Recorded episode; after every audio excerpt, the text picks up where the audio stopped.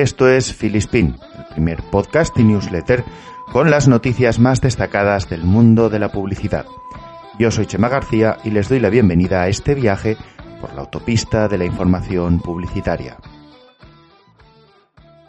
El e-commerce en tiempos de coronavirus, el gran debate. ¿Es moral seguir comprando online cosas que no son de primera necesidad en este contexto?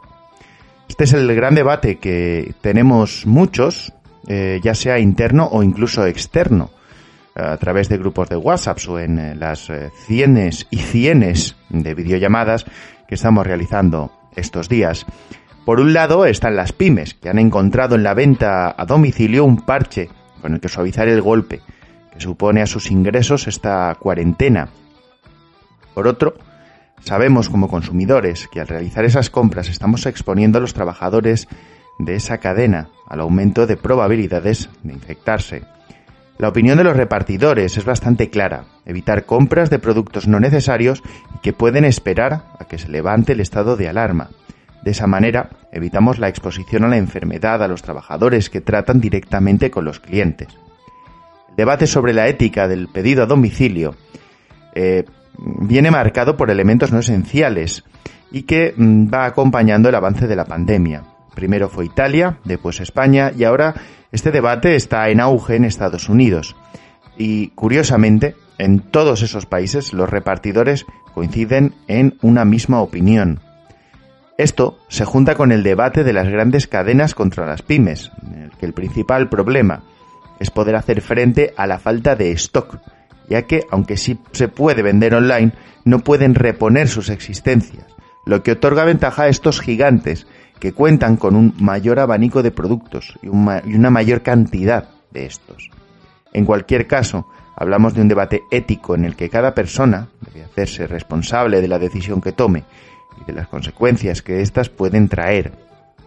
Estaría muy bien que las tiendas online informaran del proceso de compra para que los usuarios sean conscientes de los problemas que pueden acarrear, aunque obviamente esto eh, choca frontalmente con el número de ventas, o podría chocar con el número de ventas.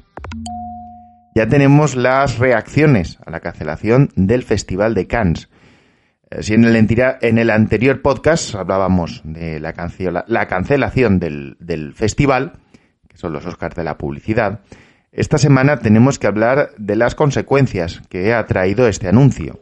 Por una parte están las agencias, porque varias agencias españolas, todas ellas eh, integradas en el manifiesto Parar para Seguir, han anunciado su renuncia a invertir en festivales a raíz de la crisis provocada por el coronavirus. Sin embargo, esto ha generado cierto malestar, por decirlo de alguna manera, a los empleados del sector. El argumento de las agencias es que ahora eh, es momento de invertir en personas y, en lugar de, bueno, de intentar liderar rankings en, los festivales.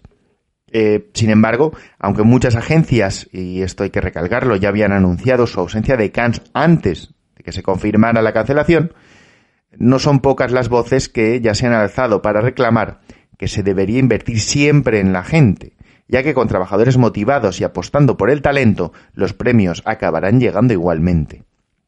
Tal vez esta decisión se hubiera tomado hace tiempo y eh, quizás no hubiera sentado tan mal, pero el hecho de anunciarlo cuando ya se han cancelado, pues, no voy a decir todos, pero multitud de festivales, pues ha sentado bastante mal.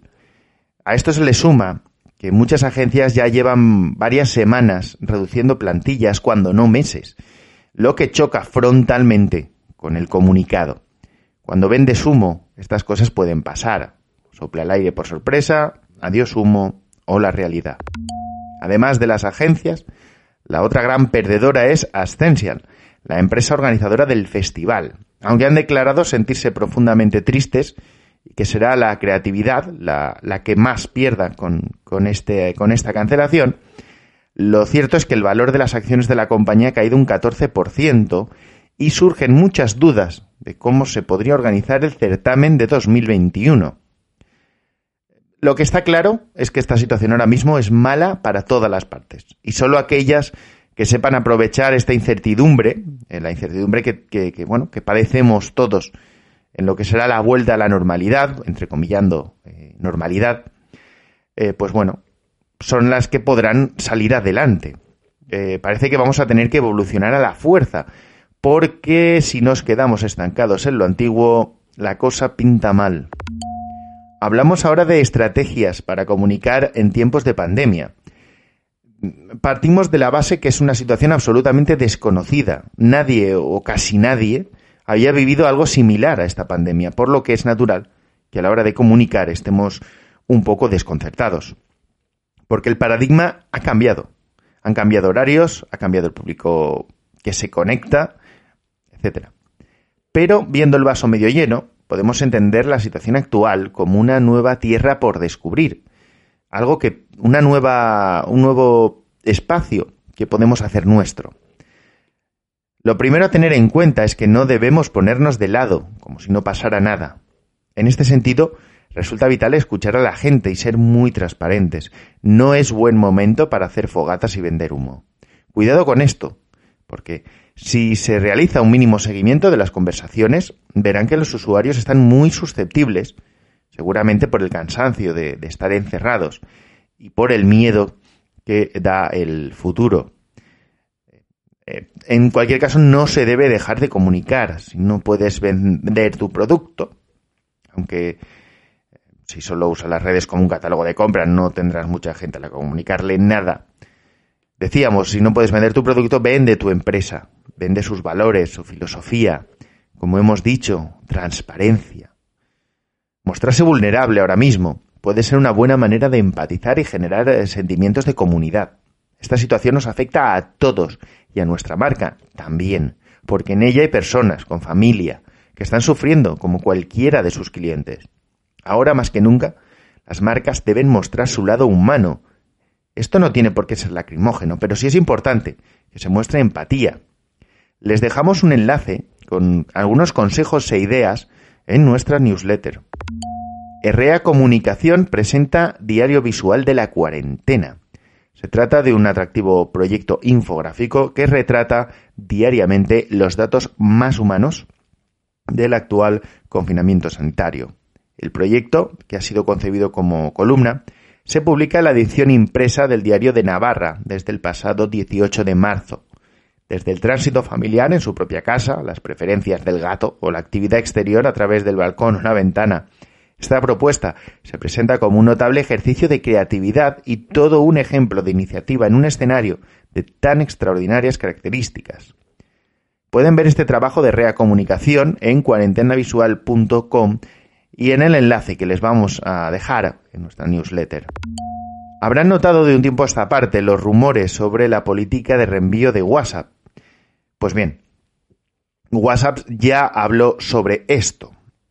Durante los últimos días, eh, como decíamos, muchos han sido los comentarios y artículos que han circulado acerca de la nueva política del reenvío de mensajes a través de esta app de mensajería. Rumores que apuntaban directamente hacia una censura impuesta desde altas esferas. WhatsApp ya había anunciado la realización de distintas pruebas sobre esta limitación de reenviar mensajes. Y nos daba la siguiente conclusión. Eh, paso a leer textualmente. Durante un periodo de seis meses en WhatsApp hemos evaluado cuidadosamente esta prueba y hemos escuchado los comentarios de nuestros usuarios. El límite establecido a la función para reenviar ha reducido significativamente los mensajes reenviados en todo el mundo. A partir de hoy, eh, esta es otra fecha, evidentemente no es la de hoy como tal, con la finalidad de que WhatsApp siga siendo una aplicación para comunicarte con personas cercanas, todos los usuarios que tengan las versiones más recientes podrán reenviar mensajes únicamente a cinco chats a la vez. Como siempre, estaremos al tanto de los comentarios de nuestros usuarios sobre su experiencia y con el tiempo adoptaremos nuevas vías para abordar el contenido viral. Lo que llama la atención de, este texto, que ha publicado WhatsApp en, su propio blog, en su propio, eh, de su propia en fin, de que lo han publicado ellos, vaya.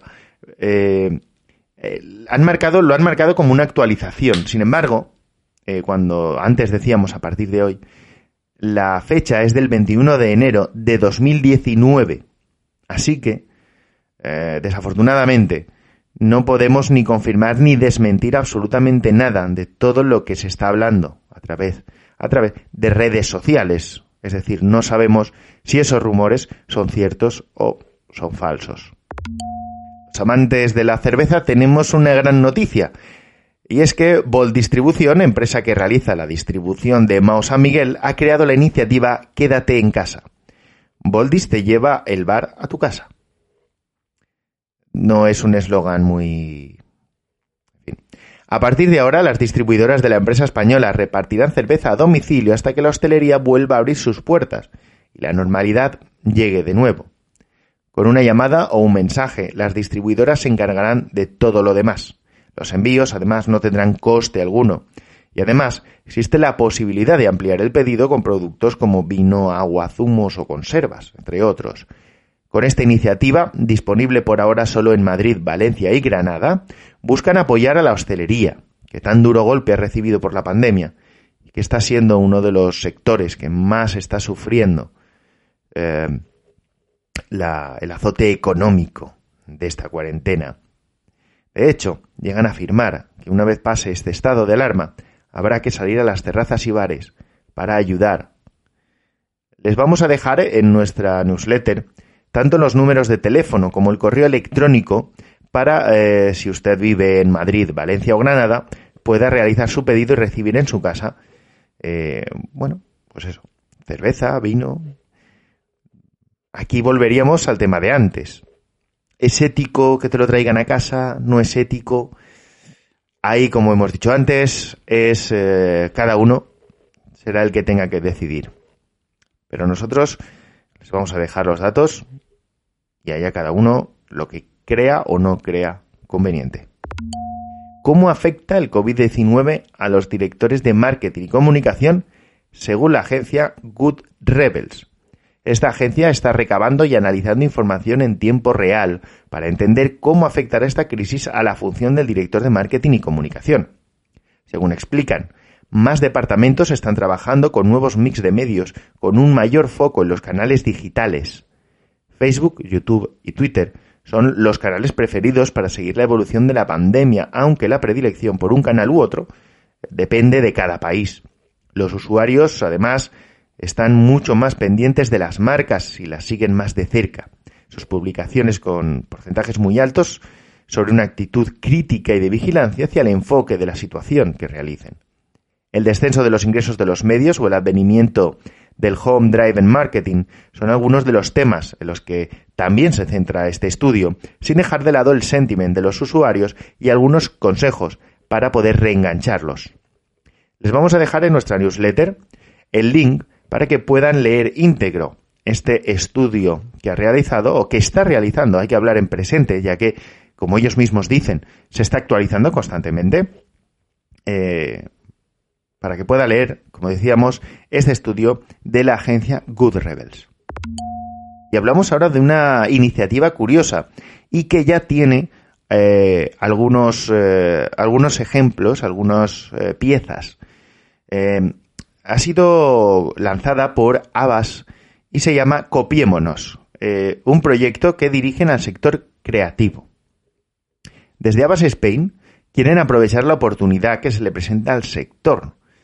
Aseguran que quieren cambiar los egos de los premios de los festivales por la posibilidad de dar una ayuda real a la gente. Así nace Copiémonos, una plataforma en la que se recogen ideas que estén ayudando para que sirvan de referencia o inspiración a la hora de proponer a los clientes nuevos proyectos. Se trata, pues, de compartir para poder sumar esfuerzos y crear sinergias que ayuden a salvar esta complicada situación. Una especie de brainstorming la que se exponen ideas que ya han funcionado y que, por tanto, pueden evolucionar y así conseguir el objetivo final, que es poner todo lo que esté en nuestra mano para salir adelante. Eh, próximamente iremos comentando piezas y eh, ideas que vayan sumándose a este proyecto de Abbas Spain, que desde Filispín aplaudimos. Y como llevamos haciendo en las últimas semanas, vamos a dejarles recursos para aprovechar el tiempo. Se trata de links con materiales para que puedan seguir creciendo desde casa. Esta semana les dejamos un enlace con más de 300 cursos gratuitos y una lista de 10 libros sobre marketing y publicidad. Los cursos versan sobre multitud de temas. Publicidad, marketing, desarrollo personal, creatividad, databases. Uy, ¿cómo me, ha, salido eso? Databases. Finanzas o incluso diseño gráfico.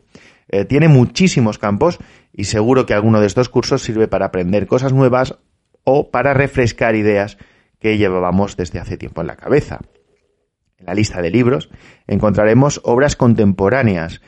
Todos los libros son de, entre dos, fueron publicados entre el año pasado y, y bueno, eh, principios de este, obviamente. Eh, se trata de 10 libros a tener en cuenta para conocer más y mejor cómo funciona el sector. Ambos eh, enlaces estarán disponibles en nuestra newsletter para que puedan, bueno, apuntarse a algún curso o ampliar su, su biblioteca.